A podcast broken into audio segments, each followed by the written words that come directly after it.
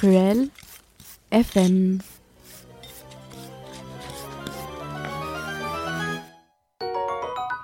Bonjour à tous. Hello. Alors, aujourd'hui, on se retrouve pour parler des termes qu'on peut retrouver dans les villas, ou villas pour les puristes latinistes euh, romaines. Donc, les villas, c'est les maisons d'aristocrates romains. Euh, c'est l'équivalent dans le milieu rural de la domus qu'on retrouve en zone urbaine. Donc la villa, c'est un modèle qui s'étend à la Gaule à partir de la fin du IIe siècle avant Jésus-Christ et qui reste dans la Gaule et se caractérise au début du 1er siècle. Euh, donc dans les villas, on retrouve deux parties, donc la pars urbana, qui est la partie résidentielle, où on trouve les cuisines, les chambres, les salles à manger, les latrines, tout ce qui est propre à la vie des personnes. Et on a la pars rustica, euh, donc euh, qui est un territoire accroché à un propriétaire et son patrimoine personnel, où on peut avoir par exemple des cultures qui sont produites au sein de la villa. Euh, donc pour les termes, euh, le plus souvent, ces termes sont publics, donc c'est des ensembles qui permettent euh, la purification par les bains du corps. Euh, donc il y a aussi une possibilité de faire du sport avec euh, euh, des zones de lutte, de course. Euh, des fois, il y, a même des piscines pour faire de la natation. Euh, et donc on a aussi une pratique de la baignade qui est réalisée après le sport ou tout court si on ne veut pas faire de sport pour euh, se purifier de son exercice physique et pour se purifier et se détendre en général. Mais du coup, les termes privés, qu'est-ce que c'est? Eh ben, C'est des édifices de bain spécialement dédiés au maître des lieux et à ses invités qu'on retrouve donc au sein de la villa. Voilà, et donc euh, euh, la question qui se pose en premier, c'est par exemple par rapport à la mixité dans les, dans les termes, parce qu'en fait, dans les lieux publics, euh, bah, c'est plutôt bien explicité, c'est, en fait, tout le monde est ensemble, et puis au fur et à mesure, selon les empereurs, en fait, ça va, en Gaule du moins, et même euh, en Italie, euh, enfin, sous la République, euh, ça va changer au fur et à mesure, quoi. Euh, de temps en temps, ça va être selon une heure particulière, ça sera les femmes, puis les hommes, puis heureux les femmes, ou euh, bah, sinon bah, c'est tout, tout monde ensemble, enfin voilà. Et, euh, et nous en fait, eh ben, cette mixité-là, on la voit à partir du 1er siècle de notre ère. Euh, euh, et, euh, et par contre, la, non-mixité, en fait, euh, elle va plutôt se, retrouver euh, plus tardivement, en fait, à partir de l'Antiquité tardive. Euh, donc, euh, parce qu'en fait, bah, ça paraît logique. Enfin, pour nous peut-être, parce qu'en fait, bah, y a la, comment dire, il y a l'éminence de la chrétienté qui euh, nous demande de regarder un peu plus euh, judicieusement nos corps et du coup, bah, de voir qu'en fait, tout le monde ensemble, c'est peut-être pas super. Euh, voilà. Euh, et donc cette euh, et donc la non mixité qui, commence un petit peu à apparaître. On la voit par exemple euh, pour les termes de la villa de Séviac, donc à Montréal du Gers. Et donc, eh ben, on retrouve deux sections thermales, donc une pour les femmes et une pour les hommes, avec le même modèle, juste bah, il y a deux, deux ailes, et puis bah, en fait, les femmes vont d'un côté, les hommes de l'autre.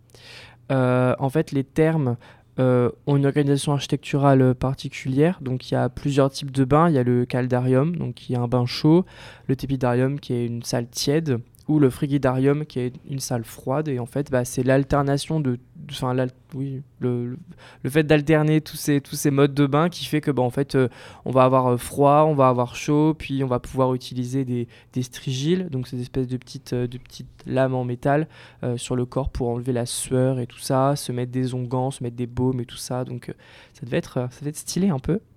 Voilà, ça devait être très très relaxant.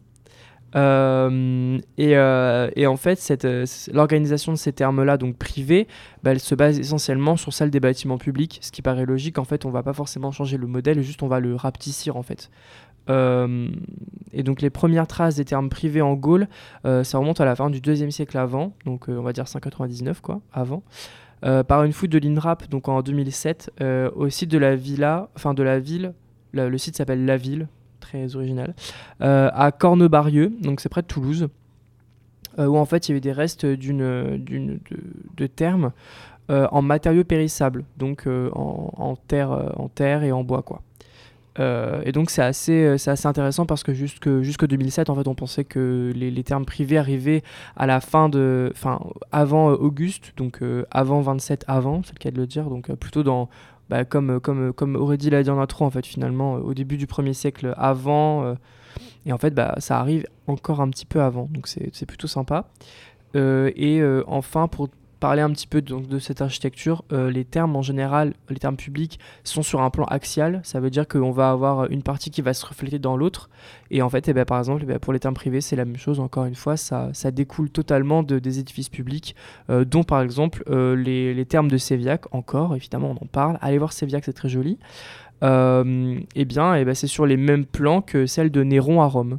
Euh, voilà, donc ça montre quand même une identité euh, à l'Italie assez euh, importante, ce qui paraît logique finalement. Ce sont des, constructions qui sont davantage méditerranéennes qu'on importe en Gaule, un monde plutôt très celtique, jusqu'à la fin du 1er siècle avant. donc voilà. Et j'ai un petit fun fact qui découle de ça, c'est qu'en fait les Romains n'étaient pas du tout écologistes. Euh, parce que pour faire marcher les, les, thermes, par exemple, il y a besoin de. Le système de chauffage des thermes est quand même assez incroyable et il y a besoin de beaucoup de bois pour chauffer. Ils adoraient leurs thermes, donc ça déboisait à, foison pour pouvoir faire chauffer, euh, entre autres, les thermes. C'est ça. Et il y a besoin aussi de beaucoup d'eau, donc euh, ce qui est très intéressant dans ces études-là, c'est de regarder un petit peu comment ils pouvaient se fournir. Ça pouvait être une captation en fait de l'aqueduc de la ville d'à côté, ce qui est complètement ce qui est, enfin comment dire, c'est parasitaire, donc c'est assez, assez, intéressant euh, de voir qu'il y a des, qu'il y a des, des malfaçons à ces époques-là encore. Euh, et, euh, mais ça peut être aussi des puits, des choses comme ça. Donc oui, il y a beaucoup, beaucoup de choses qui sont à prendre, à, prendre en compte, dont, comme a dit Aurélie, c'est vrai que le bois, oui, on a besoin de beaucoup, beaucoup, beaucoup. Sinon, on n'a pas de bain chaud. Et du coup, c'est tout est froid. Donc c'est pas génial. Euh, et du coup, enfin, une petite information, euh, j'ai appris l'autre jour quand on m'a dit que mon chantier où j'allais tous les ans était euh, enfin paru sur la liste du ministère. donc en fait, sur le site du ministère de la Culture, vous pouvez retrouver tous les chantiers et toutes les fouilles qui sont organisées cet été. Donc là, il y en a une quinzaine qui sont sorties pour l'instant déjà. D'habitude, ils sortent pas aussitôt. Euh, donc en Auvergne, en Nouvelle-Aquitaine, en Bretagne, dans la Corse, en Haute-France. Pour l'instant, il n'y a que ça. Et donc en fait, dessus, vous avez, euh, si jamais ça vous intéresse d'aller fouiller euh, cet été, normalement c'est ouvert à tout le monde, vous pouvez postuler. Et sinon, il y a une section sur la feuille où vous pouvez voir les dates de visite des chantiers de fouilles.